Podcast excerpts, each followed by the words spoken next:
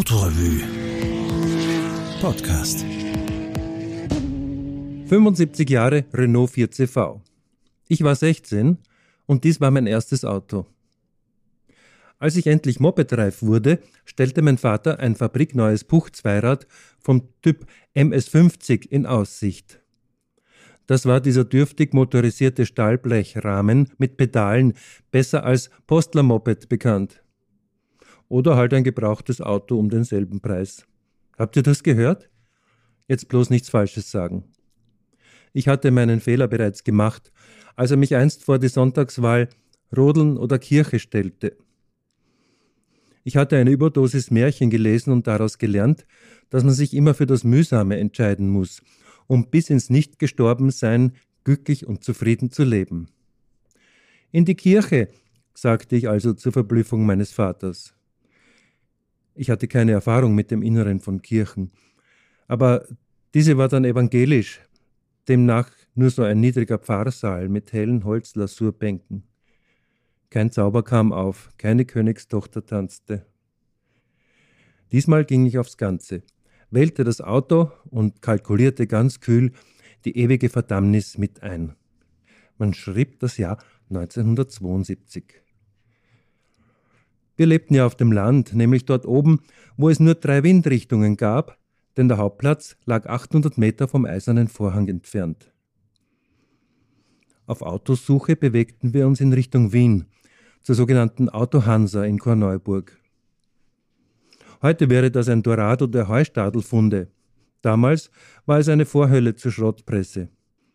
Am Ende der Parade stand mein Auto, das sah ich sofort hellblau, rostfrei, aber gut patiniert, kompakt, heckgetrieben. Die Kotflügel sahen schon jetzt aus wie sportverbreitert. Die linierten Luftschlitze in der Heckmotorhaube verhießen Gutes. Ich mochte das Verhältnis der Räder zur Karosserie, die planen Front- und Seitenscheiben in ihren kräftigen Rahmen, den coolen Heckabgang, der an die Form eines Stahlhelms erinnerte.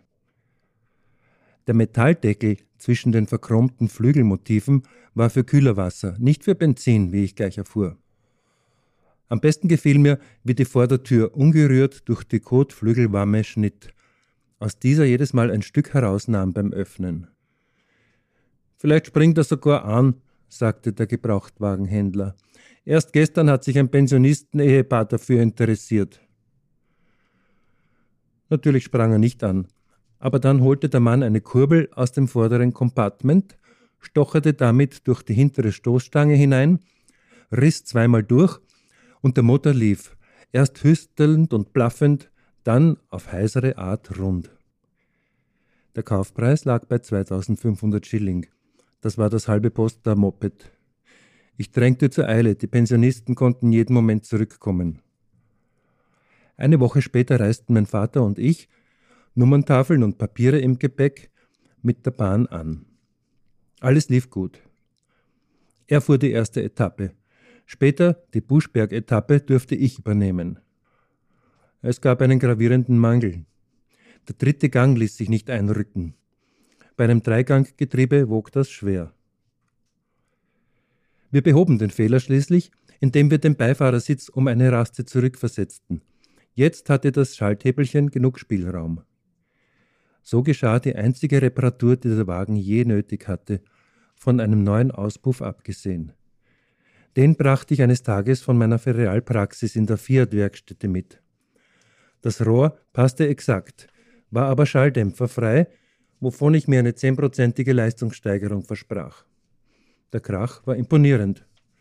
Unglaublich, was mir damals so alles einfiel. Zum Beispiel die selbstverfertigte Tafel im Heckfenster. Nie wieder Rolls-Royce. Man sollte 16-jährigen Humorverbot erteilen. Aber irgendwie schien mein Vater amüsiert, wenn ihn die Kollegen fragten, ob er denn tatsächlich so schlechte Erfahrungen mit dieser Marke gemacht hätte. Eine Zeit lang fuhr er täglich mit dem 4CV ins Amt. Unser aktuelles Erstauto war damals ein roter Audi 100 LS.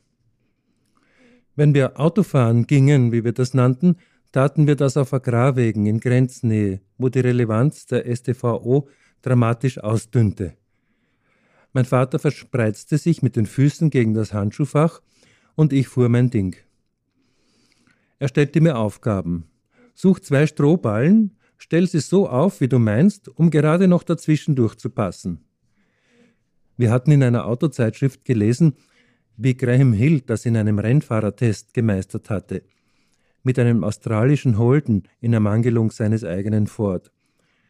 Und er hatte auf Anhieb Zentimeter nah geschätzt und alles gewonnen, auch den Reaktionstest mit Lineal, das er nach sensationellen vier Zentimeter abfing.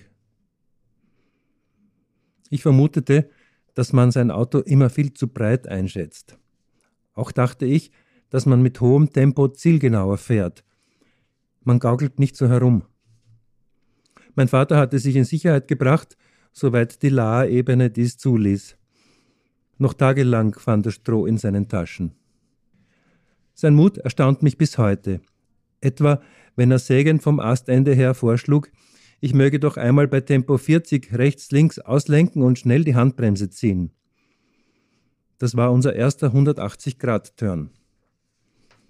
Später ging es ans Driften, und dass wir uns nicht überschlugen, lag lediglich daran, dass die fette Ackererde das gar nicht zuließ, in ihrer schmatzenden Klebrigkeit. Danach ging er meistens spazieren und sah mich nur hin und wieder am Horizont dahinbrummen. Mit 20 PS war nicht groß aufdrehen, doch alles hatte seine Richtigkeit. Das Höllentempo 90 war nur noch verschwommen vom Tacho abzulesen. 100 war dem Auto zugestanden, aber den letzten Wahnsinn muss man sich immer offen halten. Ich liebte mein Auto so sehr, dass ich oft nur im Schritttempo fuhr und die hinten angeschlagene Fahrertür gegen den Fahrtwind öffnete wie einen weiten Mantelschoß. Generöser Luxus. Ich genoss die hereinfächelnde Luft, sah hypnotisiert auf den vorbeilaufenden Asphalt der Güterwege hinab, auf die Gräser am Fahrbahnrand und genoss das reine und unmittelbare Gefühl der Fortbewegung, allein an Bord und zuständig für das Geschehen. Ich hielt an und fuhr wieder los, um mich am heiligen Unterschied zwischen Stillstand und Fortbewegung zu erfreuen. Dann stieg ich aus und ließ das Auto standgasduckernd im ersten Gang neben mir herrollen, die rechte Hand gängelnd am Lenkrad. Beste Freunde. Ich hatte mir schon immer einen Hund gewünscht. Als heimlichen Schatz hütete ich eine fette Rundkopfschraube aus Aluminium. Ich erwartete, weitere drei zu finden, die ich dann in die Kolbenböden schrauben würde, um so die Verdichtung und damit die Leistung zu erhöhen. Glücklicherweise fand ich keine weiteren Schrauben. Also begnügte ich mich damit, eine zweite Hupe zu installieren, die ich am Metallschrott gefunden hatte.